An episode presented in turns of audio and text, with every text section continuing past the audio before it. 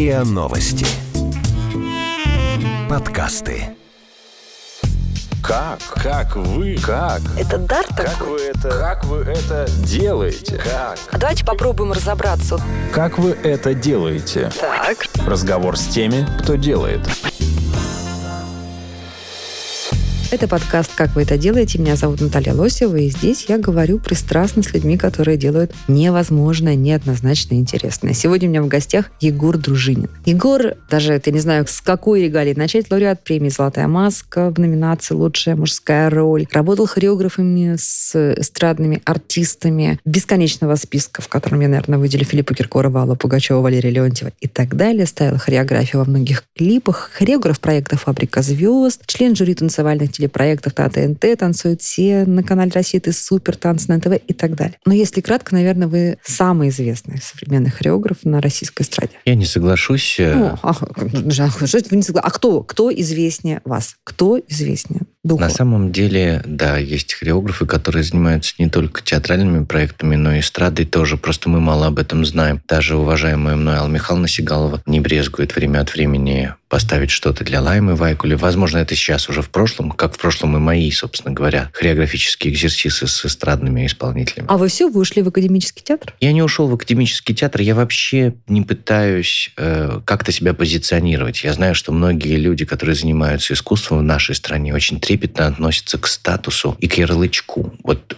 чем именно они занимаются, я понимаю, почему они это делают, потому что... Почему? Ну, потому что у нас все-таки вот именно эта среда, она очень кастовая. И так как в России для того, чтобы чего-то стоить, надо жить долго, это всегда говорил мой мастер, он был абсолютно прав. Кто ваш мастер? Мой мастер Андрей Дмитриевич Андреев, он был моим преподавателем в э, театральном институте. И мы сначала не очень по молодости понимали, о чем он, и потом только до нас дошло, что в России таков склад ума, такая психология, что ты можешь состояться как профессионал только если ты этим занимаешься годы, годы, годы и годы. И ассоциируешься у, у иной публики, и у коллег в том числе. Справедливо это будет? То есть ваши... Отчасти. Оно, нет, конечно же, оно несправедливое, потому что если смотреть на многих людей, которых мы знаем как великолепных актеров, мы даже иногда не догадываемся, что они шикарно рисовали, очень интересно писали, были правильными, такими грамотными режиссерами, драматургами. Это же не значит, что ты занимаешься чем-то вообще чужеродным. Это пограничные профессии. Мне кажется вообще, что для любого человека, который связан, например, с хореографией, музыка должна быть чем-то очень понятным. И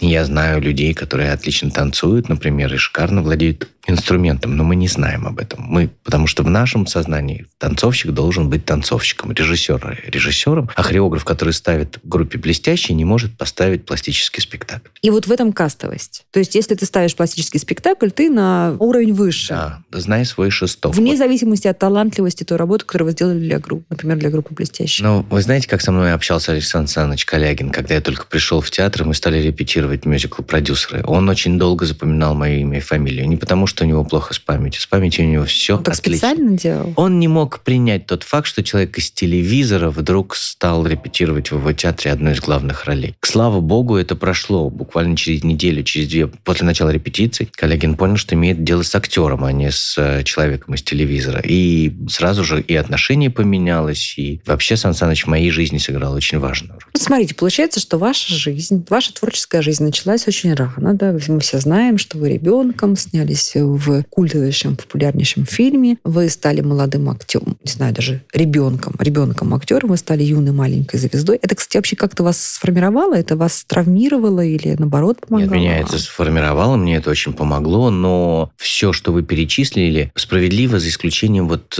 эпитета «маленькая звезда». Почему? Потому что в России от упора, в Советском Союзе, опять возвращаясь к тому, о чем мы с вами говорили, звездой можно было стать только если ты занимался чем-то очень долго. Вот, например, там, я не знаю, артисты, которые были замечательными театральными артистами, тем не менее становились звездами только после того, как они много и хорошо играли в кино. Но все знали Леонова, все знали Папанова, все знали Никулина, все знали Басилашвили. Ну, вот это вот проснулся знаменитым, да? Френдлих. Снялся в фильме и Вот такого у знаменитым. нас как раз не было, что снялся в фильме единожды и проснулся знаменитым. Васечкин был, наверное, популярен, но Егор Дружинин звездой никогда не был. Как и не был Дима Барков, как не была ее Инга Ильм. А Яна Поплавская была, между прочим, после «Красной шапочки». Ну, себе. возможно. У нас ничего в нашей жизни не изменилось, только трудностей добавилось, пожалуй. И э, письма вот э, поклонников, они приходили, но они приходили не к нам, они приходили на телевидение, иногда их нам передавали. Это были очень Ну, трогательные. то есть ваша жизнь, вот тогда вы какую-то прививку славы вы не получили. Абсолютно нет. А вот та какая-то, ну, внутренняя максима у вас осталась? Потому что я сейчас прям это почувствовала, вот эту тоску. Да вы говорите, нужно быть актером, а танцовщик, актер, вы как-то противопоставляете. Вот вы начали как актер, вы снялись э, в крупном жанре, сделали это талантливо и неплохо. Потом вы становитесь танцовщиком. Нет, нет, нет, но там уже еще есть театральный институт в промежутке. И работа в театре, на самом Ну. То есть для вас, у меня такое ощущение, что для вас до сих пор быть актером это Для меня- выше, сложнее, глубже, чем быть талантливым танцовщиком или хореографом, нет? Для меня вообще нет вот этого водораздела. Для меня быть хорошим танцовщиком – это быть актером. И быть хорошим актером – это быть двигающимся актером. То есть я давно говорил, что я лучше играю тогда, когда я танцую, и лучше танцую, когда я играю. Для меня это абсолютно смежные состояния. Более того, я могу сказать, что драматическим артистом я стал лучше только ближе к к золотой маске, скажем так. ну, то есть уже что- довольно зрело. да, Человек. да, потому что до этого я не понимал очень сильно, кстати, мне мешало именно мое погружение в пластику. Мой театр был формальным. Мы- Тот же Андрей Дмитриевич, э, наблюдая за мною в этюдах, говорил, это театр, это не мой театр. Я не понимаю, что это за театр, но это театр. И, к сожалению, меня как бы стал рассматривать как актера только уже ближе к, э, к диплому. Когда вы познакомились с Аллой Пугачевой, как это произошло? Это произошло в 2000 году, когда мы работали над эм, проектом под названием «Старые песни о главном», «Посткриптум». Это был последний фильм из этой серии. Снимал его э, Олег Гусев в Петербурге. И эм, познакомившись с ним на некоторых клипах, которые он снимал до этого другим исполнителем, он пригласил меня быть хореографом этого проекта. Это был для меня очень большой опыт. Это было пробиванием касты? Нет, ни в коем случае. А Наоборот, это, это было другое. Это было, это было после моего возвращения из Америки. Это было желание, отчаянное желание выжить. И В смысле, я, вас, вам не на что было есть? ну, скажем так, я старался не отказываться вообще ни от какой работы. И мне просто повезло, что эта работа была хореографическая работа, работа в качестве коммерческого хореографа. Я Ничего себе очень повезло попасть в команду к Пугачевой. Это прямо... Я не попал в команду к Пугачевой. Я попал А. на съемочную площадку. Мы вместе с Аллой Борисовной попали на съемочную Мгм. площадку павильона Ленфильма, где снимался как раз и в том числе ее клип. Дело в том, что этот проект состоял из таких как бы номеров, из э, большого количества эпизодов, в которых снимались наши разные звезды. И одной из них была Алла Борисовна. И тогда вот нас Филипп, с которым мы были тогда уже знаком, познакомил. Мне кажется, что он тоже присутствовал на площадке. И Гусев познакомил нас с Аллой Борисовной. Алла Борисовна как-то отметила и дальше перевернула страничку. Пообещала к нам еще раз прилететь. Голубка си закрыла, потому что именно под эту песню мы как раз ставили Мгм. хореографию. И действительно, наше знакомство уже потом продолжилось мюзиклом «Чикаго», в котором я играл, и который Алла Борисовна вместе с Филиппом продюсировали. Они тогда были муж и жена. И еще после мы каким-то образом вот все время пересекались, но близко мы не работали. Как следует, мы, нам удалось с ней поработать только вот на последнем ее концерте, который был снят и который вышел уже отдельно как кино под названием «Тот самый концерт». Она вас пригласила? Да. А почему она вас пригласила? Сами, как вы думаете? Думаю, что, будучи художником и будучи человеком с чрезвычайно развитой интуицией, она поняла, что она имеет дело с э, в моем лице с упрямым, с одной стороны, человеком, с другой стороны, амбициозным, но при этом гипер терпеливым. А пускаясь в такое плавание, она могла существовать только либо в ситуации как бы пристройки под, когда тот человек, с которым она работает, является для нее безусловным авторитетом, либо наоборот, в пристройке над, то есть когда она диктует, что ей нужно, ставя как бы э, людей, которые работают с ней, в ситуацию некого испытания. То есть они должны, ну, что ли, предложить ей какой-то ответный вариант. У нее там, скажем, какое-то фонтанирование идеями, эмоциями, и она как бы набрасывает, набрасывает, набрасывает эти идеи, но они все не оформлены. Оформить эти идеи предстоит тебе. То Ну, есть в какой тебе позиции нужно- были? Разумеется, во второй, я думаю, что практически никто, кроме, может быть... Алла Борисовна мне в этом смысле, кстати, напомнил тоже Калягина. Калягин очень часто нам приводил в пример э, Чаплина э, во время работы. Но у меня есть такое ощущение, что если бы Чаплин пришел на кастинг к Сан Санычу Калягину, он бы его не заметил. Да Эм, ладно? и все э, эти вот э, непререкаемые для людей авторитеты, они работают на расстоянии. Как только два таких мощных монстра художника встречаются, то какой бы пиетет они друг другу не испытывали, их взаимное уважение, оно растворяется. Сразу же включаются другие обстоятельства, обстоятельства работы. И, возможно, те люди, которых Алла Борисовна считает своими кумирами, в работе свой статус бы очень быстро в ее глазах потеряли. И вообще, мне кажется, что она может ну, как бы ценить человека, только будучи ему другом. Вот их дружба с, э, с Волчек, например, была именно той самой дружбой двух, ну, людей, которые нас максимально, да, и максимально приблизились к, к своей собственной гениальности. Ну, вы удовлетворены вот этим проектом? Вам, Да, более вы, вы чем. были свободны в нем? Было огромное количество таких, скажем так, негативных эмоций, зачем я это делаю, зачем я А это... почему это возникало? Потому что ситуации? э, очень тяжело Она работать. таких давила на вас,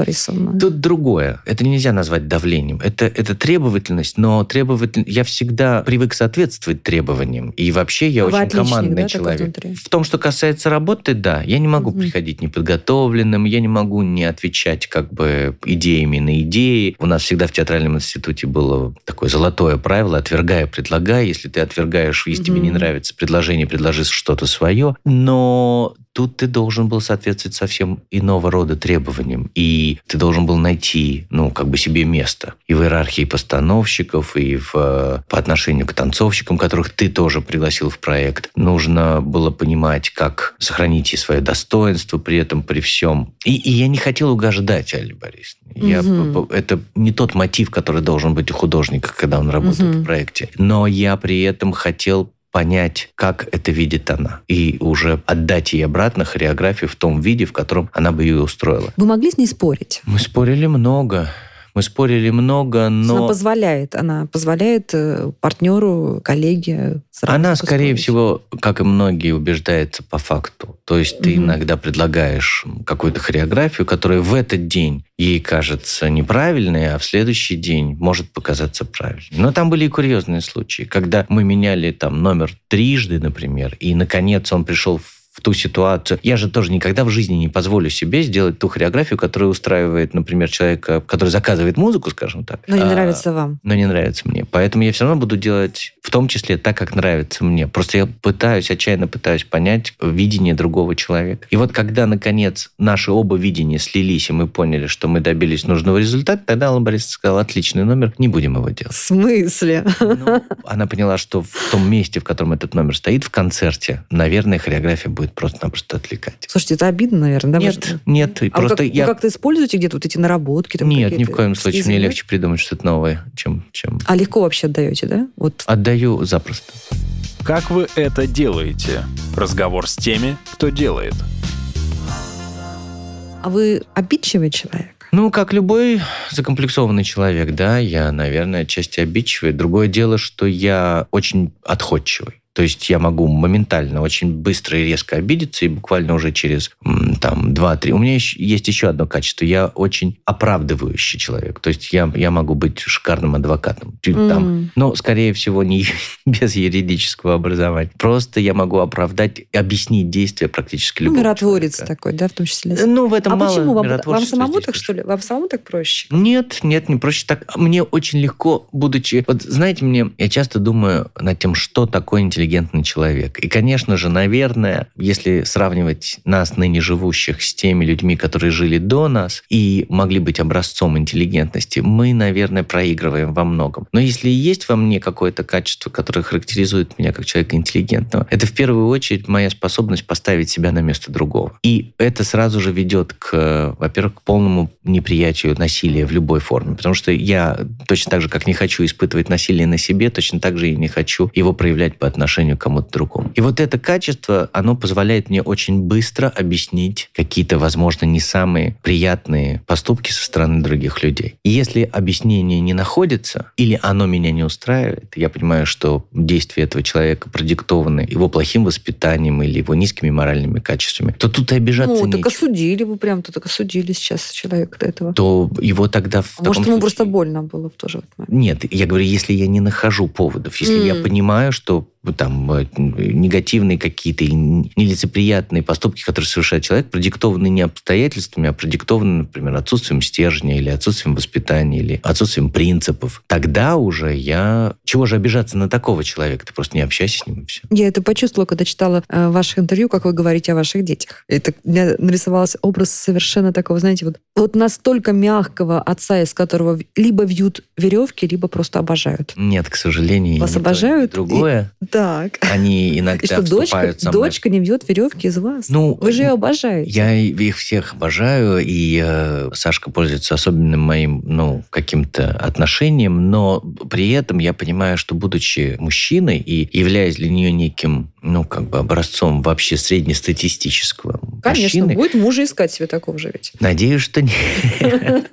А, Я понимаю, что это возлагает ответственность большую, потому что дело даже не в том, что ты говоришь или как ты реагируешь, а вот в интонации. И эм, иногда самые безобидные вещи могут показаться обидными от меня. И когда я анализирую, я понимаю, что они правы, обижаясь на меня. Там у нас очень смешно получается. Там у нас мама выступает в роли как бы номинально такого цербера, но при этом никто из детей никогда на нее не обижается. Она может говорить самые резкие вещи. А я даже до резких вещей могу не дойти, но уже вся семья на меня обижена, потому что они говорят, как, ты- как ты вообще мог такое Ты сказать? Я говорю, «Да я же домашний ничего ангел». не сказал.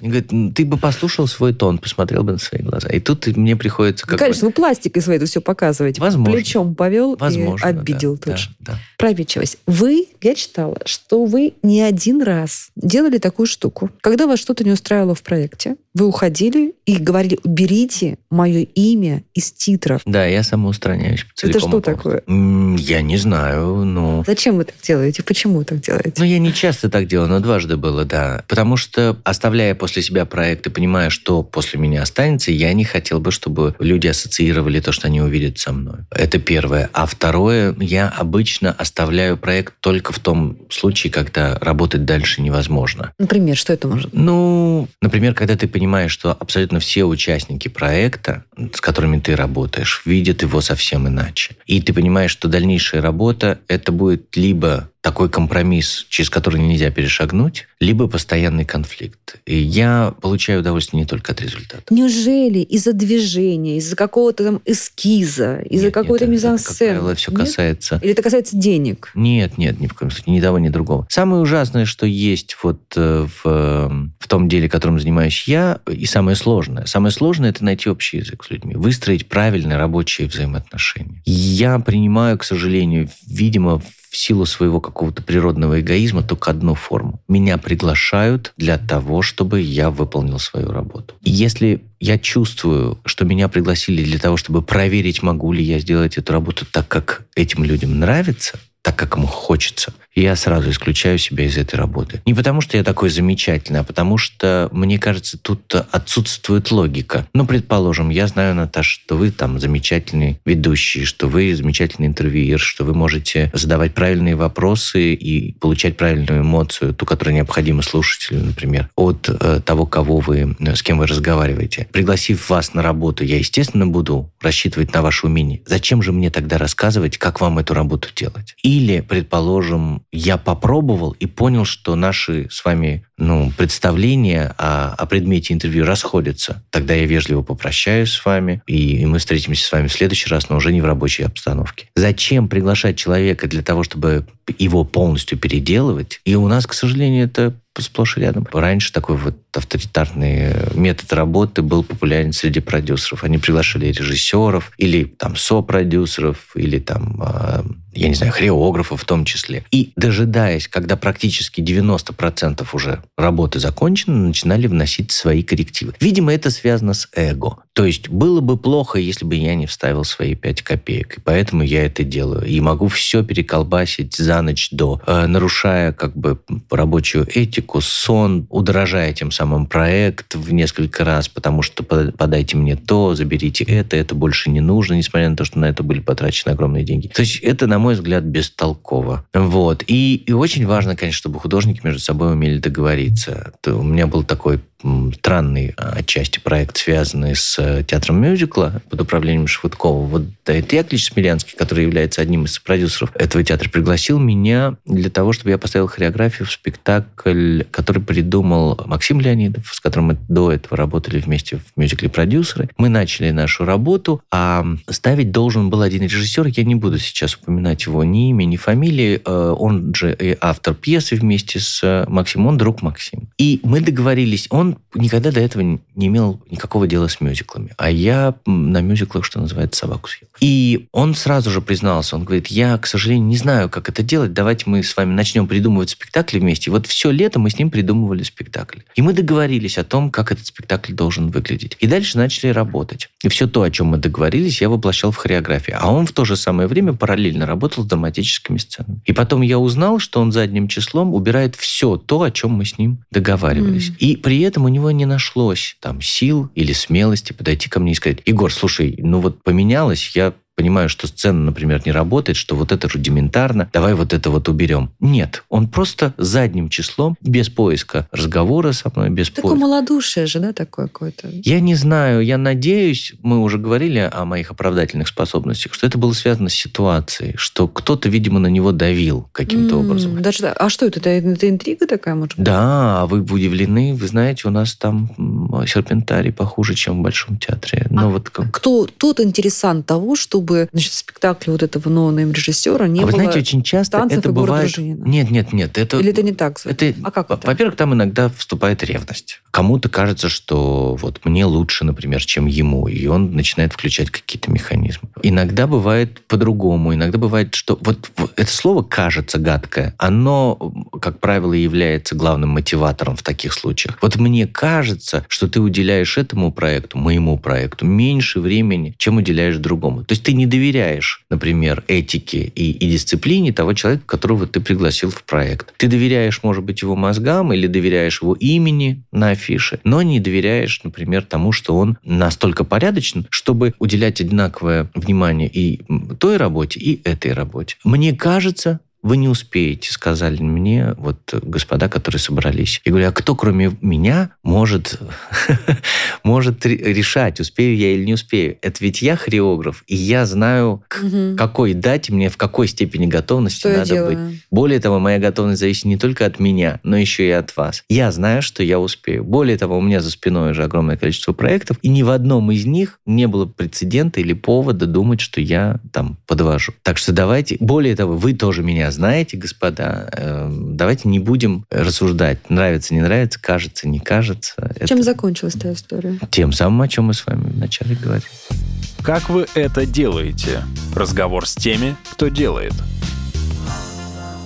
а вот что в вас говорило, я понимаю, что это что прорывалось, так сказать, подсознание, когда в одном из интервью два года назад вы говорите, благодаря последним событиям я начал разбираться, кто друзья, а кто пустое место. Довольно жестко. Что это было? Вы знаете, это, скорее всего, связано с, э, с наставничеством. С вашим уходом из проекта «Танцы И в том числе, наверное. Я не помню вот конкретного контекста, но от слов от своих не отказываюсь. С пустышками больше не буду иметь дел, вы сказали. Их не так легко разгадать. Пустышки кто? Пустышки – это те люди, которые вас окружают. И ну, как... это какие-то, видимо, начальники, которые принимают решения? Нет, нет, или... далеко не так. Это иногда и просто коллеги, это иногда те люди, которые попадают в поле, как бы, в поле твоей профессиональной деятельности. И там, например, ну вот скажем, на проекте «Танцы на ТНТ» ты имеешь дело с огромным количеством участников. И ты в этих участниках должен угадать тех участников, которым ты будешь посвящать очень много времени времени и внимания в ближайшие 3-4 месяца. И, конечно же, тебе хочется найти ребят, которые максимально подходят для тебя, которые тебе интересны, которые что-то из себя представляют, которые не просто там спортсмены, люди, исполняющие какие-то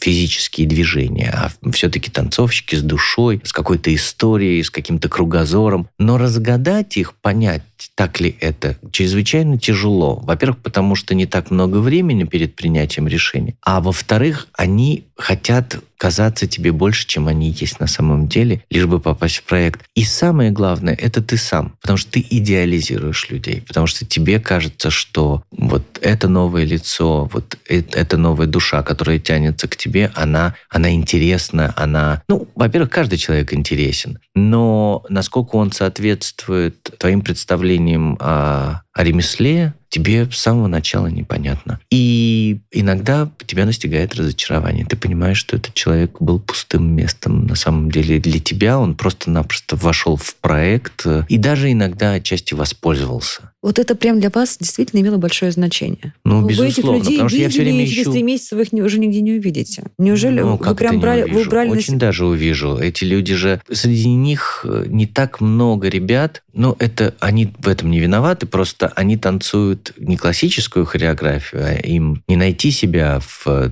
труппе балетного театра. И поэтому они занимаются современной хореографией или, или коммерческой хореографией. И не так много у них сфер приложения их собственных усилий. Поэтому я их все равно часто вижу. Они как э, спутники вокруг проекта вращаются. Они начинают преподавать в школе, которая возникла в результате проекта. Они э, отправляются в туры, которые есть после каждого сезона проекта. Они начинают ставить, преподавать. Они какое-то время держатся на виду у многих в результате как раз того резонанса, который дает этот проект. Вот расскажите мне, пожалуйста, подробнее, как вообще это устроена индустрия современного танца. Да? Я могу судить о том, что в ней какая-то идет бурная жизнь, как раз по огромному количеству этих танцевальных шоу. Но нет, их на самом деле... С чего вообще это все? Что, как это устроено? Это бизнес? Нет, это нет, если- хобби? Что Если это? говорить об индустрии танца, то, то тут есть ну, как бы разные направления. И я как раз к индустрии меньше всего имею отношение, потому что у меня... Я иногда посещаю некоторые фестивали в качестве члена жюри и понимаю, что там ну, большие деньги вертятся, но не вертятся большие танцы. Поэтому мне, по большому счету, там ну, делать нечего, все меньше и меньше. Я понимаю просто, что мое присутствие иногда вдохновляет э, тех ребят, которые хотят продолжать заниматься танцем и хотят продолжать заниматься танцем серьезно. А так как правило, каждое мое вот такое вылазка на какой-то фестиваль или конкурс все время заканчивается э, разговором с педагогами и с хореографами, и после которого они меня, по-моему, должны ненавидеть. Э, То есть вот вы говорите, что то, что они делают, они делают там неталантливо, например. да, да, и это в том числе. И говорю о том, что то, то, что они делают, связано с большой долей ответственности, потому что они занимаются с детьми. Что многие из них, те, кто думает, что они могут быть педагогами, должны подумать еще раз. Потому что педагог это все-таки призвание, а не только корочка. Но давайте все-таки по полочкам. Вот разложите мне. Смотрите, я понимаю, там, например, про театр, да? Да. Спектакль, театр, зрители пришли, это репертуарный театр, антрепризы, как- как угодно. Там эстрада, э, я имею в виду, когда э, поют певцы, концерты, сольники, сборные концерты, понятно. А люди, которые занимаются эстрадным танцем, они на что они живут, как они заняты? Как такового... Или они, только, или они только в конкурсах Как- участвуют? да, они, как правило, участвуют только в конкурсах. Как такового эстрадного танца его как бы все меньше и меньше, и, возможно, это просто результат эволюции танцевальной. Но тут дело в другом. Танец, он во многом живет благодаря усилиям энтузиастов. То есть я оговорюсь еще раз, повторюсь, вернее, я не очень хорошо знаю эту сторону танца. Есть какие-то не просто конкурсы, есть какие-то федерации, есть какие-то организации. Они устанавливают свои собственные правила. Иногда Мгм. они эти правила берут из-за рубежа. Они покупают лицензии и потом, согласно этим лицензиям, устраивают аналогичные конкурсы здесь, в России. Я с этими танцами, как правило, не знаком. Я знаю некоторые коллективы. Как правило, все, что знаю я, это Но они к вам попадают вот танец, на этих который вот в театре живет. телевизионных шоу. Вы их с ними, где, где вы с ними соприкасаетесь? Ну, мы соприкасаемся с теми, кто приходит на наши телевизионные шоу, вне зависимости от того, откуда они пришли. А вот вы Какой это как бы бэкграунд? высокий танец, да? Ну, там, если Я? по с высоким кино. Там, Нет, или- нет, А- отнюдь. а Я же очень долгое время занимался коммерческим э, танцем, коммерческой хореографией. И вы знаете, я не гнушаюсь А этим. коммерческая Я считаю, хореография это что? что Это Это так, хореография, которая позволяет э, э, тем людям, которые ее используют, э, зарабатывать деньги. Например, Например в клубах каких-то. Например, хореография в видеоклипы или угу. в концерты звезд. Но, как правило, это касается эстрады. Но, вы знаете, там есть же и нюансы. Например, хореографии для звезд там зарубежной эстрады иногда занимаются серьезные метры. Люди, которые работают в театрах, которые создают прекрасные хореографические произведения. Не Например, только. в классическом балете могут работать? В неоклассике, например, или в контемпорари, да, да в том числе. И все-таки, значит, возвращаясь к этим телевизионным танцевальным шоу. Это вообще зло, добро? Вы, вы зря их ставите, это... на самом деле, в множественное число. Их, их не так много. Есть э, ну, сейчас... сейчас на Первом канале идет. На Первом канале Я даже посмотрел два раза шоу. Уже. Это уже второе шоу, которое выпускает Первый канал. Но будет ли второй сезон этого шоу, я не знаю, потому что все это зависит от цифры. Если оно найдет отклик у зрителей, если там будет хороший рейтинг, тогда, наверное, будет второй, третий, четвертый сезон. Наш проект, я сейчас говорю про танцы ТНТ, если будет продолжаться, то будет продолжаться седьмым сезоном. А судьба какая вот этих людей, которые хорошо выступили, Тоже я вам показали? вот рассказывал. Те из них, кто как бы, ну, видит в себе и чувствует в себе, правильно чувствует себе талант хореографа, начинает придумывать хореографию. Кто себе чувствует талант педагога, они начинают как бы работать с детьми, например, или со взрослыми э, в качестве педагога. А есть другие, которые на самом деле не обладают ни тем, ни другим талантом, но все равно продолжают работать и хореографами, и педагогами. У нас, еще раз повторюсь, не так много к сожалению, куда танцовщик, который танцует современную хореографию, есть ему пойти. Он ограничен в выборе. Он может уезжать за границу, пробовать свои силы там, потому что, если говорить про коммерческую хореографию, там рынок больше. Он, ну, просто несоразмерно больше с нашим. Например, в Америке, да, или ну, в Европе? даже в Европе. А если mm-hmm. говорить про танцевальный театр, то, конечно, за рубежом его традиции гораздо шире и, и гораздо богаче, чем наши. Несмотря на всю нашу славную историю балета, если говорить про современную хореографию, про модерн, про контемпорари, то мы, к сожалению, нам нечем э, похвастаться. Почему? Ну, наверное, отчасти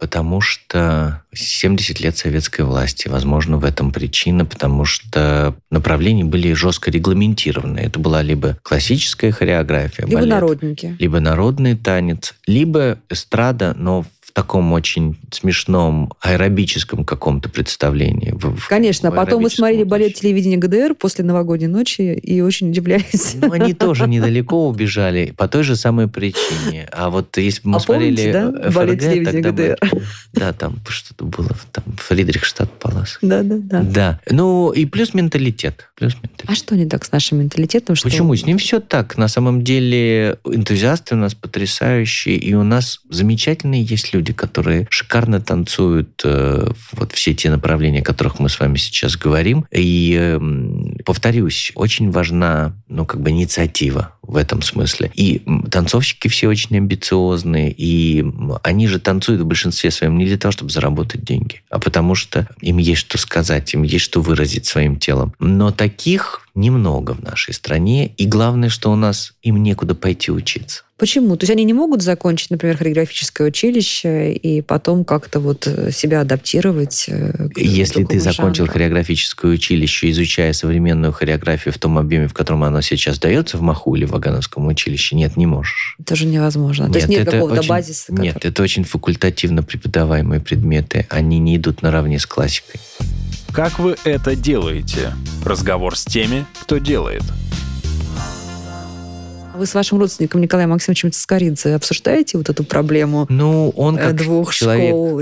старой формации, как э, человек, который с современной хореографией сталкивался только в форме неоклассики, вот, э, например, репетируя там и замечательно исполняя балеты Ролана Пяти, он, мне кажется, еще пока что не понимает. Он все равно так или иначе готовит артистов для классического балетного репертуара. И э, мы как-то с ним говорили на эту тему, он сказал, у меня в Вагановке с этим все хорошо. Но я знаю, что это не вполне соответствует действительности, хотя бы потому, что знаю танцовщиков, танцовщиц, которые стали танцевать современную хореографию только в результате, опять-таки, своей собственной инициативы. Вот они сами звонят, мне, например, спрашивают, говорят, Егор, вот у нас там будет такой-то, такой-то фестиваль, кому я могу обратиться, чтобы мне поставили то-то, то-то и то-то. Инструментарий у них великолепный, ну, потому что они действительно потрясающе обученные танцовщики. Но если бы они еще, будучи студентами, например, учили не только, как заформовывать свое тело, но и как его, например, раскрепощать, или работали там с изоляцией, то, конечно Что такое же... с изоляцией? Изоляция – это когда мы можем э, манипулировать, можем действовать какой-то одной частью тела без того, чтобы участвовала другая. М. То есть э, все не взаимодействует, а наоборот, что-то одно работает, а другое нет. Это там основа Это джаза. безумно сложно. Это не сложно, если, если это традиция. Для, это не сложно для людей, которые танцуют латиноамериканские танцы. Это не сложно там, для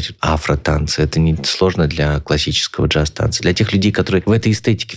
Все равно у нас формирует среда. Среда, которая складывается из того, что мы видим, и из того, что мы пробуем, что нас окружает, какая музыка, какие ритмы. И, конечно же, вот возвращаясь к нашему с вами разговору, почему у нас не так, потому что на протяжении вот этих 70 лет советской власти у нас все время было не так. Мы как-то, если и там делали что-то, то не благодаря, а вопреки, например, там чечетку танцевали, не благодаря, а вопреки. И поэтому людей, которые это делали, было крайне мало. Какой ваш мог быть самый безумный проект? Вот, вот если бы вам дали все ресурсы, все возможности, все возможные покровительства, что бы вы хотели сделать? А я не знаю, вы знаете, мне иногда, там, я никогда не забуду, у меня было одно интервью с одной дамой, которая была продюсером какого-то большого театрального агентства, и она вот задала мне аналогичный вопрос, она говорит, что бы вы хотели поставить? Видимо, она задавая этот вопрос, желала услышать тот ответ, который э, ей обо мне что-то расскажет. Ну вот человек мечтает поставить там, я не знаю, спектакль по мотивам там. Эм, Не, мне интересно, как вы вообще думаете? Как вы думаете про будущее? я думаю, что я могу поставить телефонную книгу. Не потому, что я такой замечательный, а потому, что я не избалован работами. Я могу и в телефонной книге найти интересное, и сказать то, что меня интересует зрителю через этот материал. Какая фантастическая идея на самом деле. Совсем не нужно для этого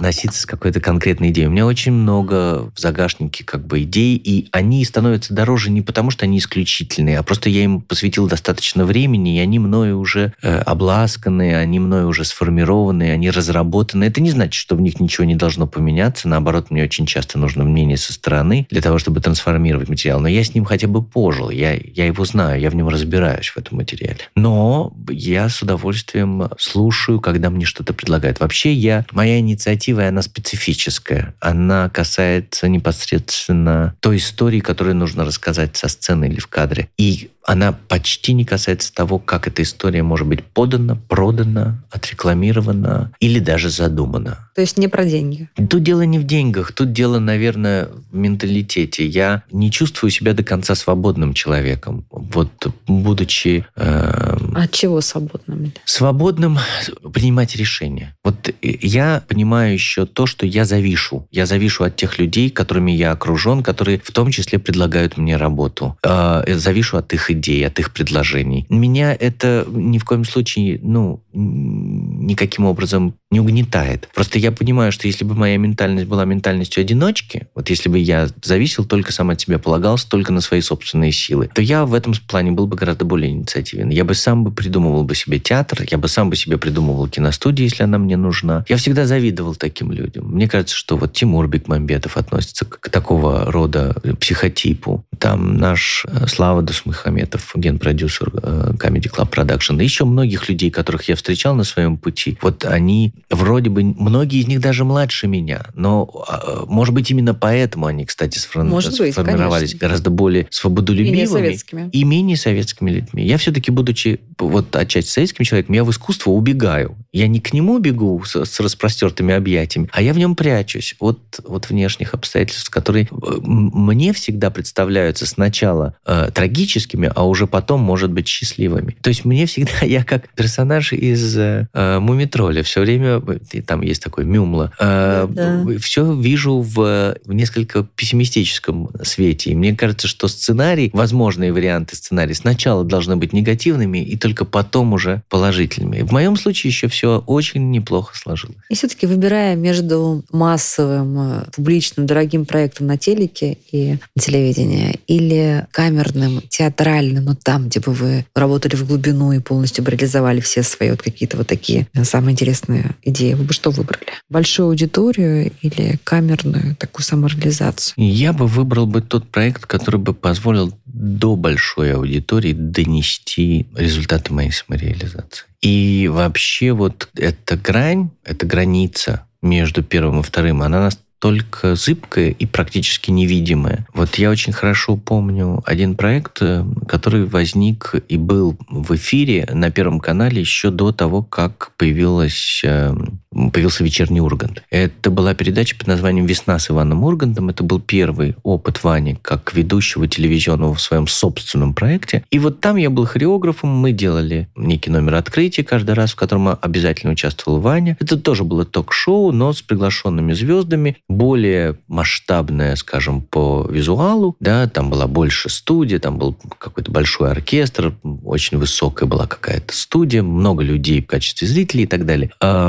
И по характеру как бы это было больше такое итальянское шоу. Много разговаривали, много шутили, перебивали друг друга. Иногда какие-то сумбурные вещи происходили. Там работало очень много ребят, авторов и тех, кого вы знаете сейчас хорошо, кто как бы э, очень хорошо и заслуженно примелькался на, на, на телевидении. И вот я там ставил номера. И при этом я получал громадное удовольствие от, от своей работы, потому что абсолютно никто, кроме Маши Даниэлян, пускающего продюсера этого шоу, меня не был моим цензором. А Маша человек человек с э, замечательным вкусом, и в смысле хореографии как бы она мне полностью доверяла. Я утверждал у нее только характер номера и там музыку, под которой будет этот номер звучать. И делал все, что хотел, и это выходило на телевидении. Совсем иная история, например, в танцах на ТНТ. Ты не можешь просто делать то, что ты хочешь. Ты должен делать то, что поможет твоему участнику подвинуться к победе, что составит правильное как бы представление твоей команде и э, поможет участнику. Участники, правда, сами об этом не думают, они судят достаточно строго, они считают, что вы просто как бы даете им испытания для того, чтобы проверить их на вшивость, и не все из них им подходят, и, и э, именно ты виноват в том, что они не победили. Но это на самом деле не так, и, возможно, если у меня еще будет такая возможность, и если у нас будет следующий сезон танцев, то я как раз хочу подойти к нему, ну, совсем иначе. Вот. То есть вы вернетесь в проект танцы на ТНТ, если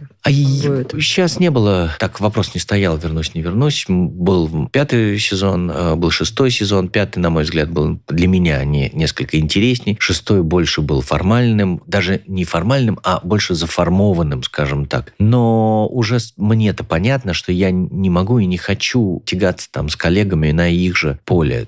То есть я не буду делать модненькие номера под э, песни, текст которых я не могу разобрать, э, потому что не понимаю, на русском языке они поются или нет. И даже если я так буду делать, то это будет очень заметно. Это будет сшито такими белыми нитками, что не вызовет симпатии, а наоборот вызовет антипатию зрителей. Видите, о чем мне приходится думать, когда я рассуждаю об этом проекте? Вот. Я хочу об этом больше не думать. Я закрою, наверное, все соцсети и, наверное, не буду... Может быть, буду просто без комментариев демонстрировать людям а, обратную сторону как бы нашего проекта, изнанку проекта. Это всегда интересно. И ставить те номера, которые я умею ставить, или самое главное, даже не те, которые я умею ставить, а те, которые мне хотелось бы ставить. И приглашать тех хореографов, которые мне интересны. Я прям желаю, чтобы у вас это было. Друзья, это был подкаст «Как вы это делаете». Меня зовут Наталья Лосева, и сегодня у меня был очень талантливый, очень глубокий хореограф, один из самых известных российских современных хореографов Егор Дружинин.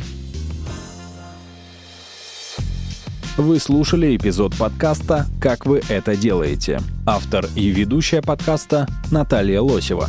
Подписывайтесь на подкаст на сайте ria.ru в приложениях подкаст с Web Store и Google Play.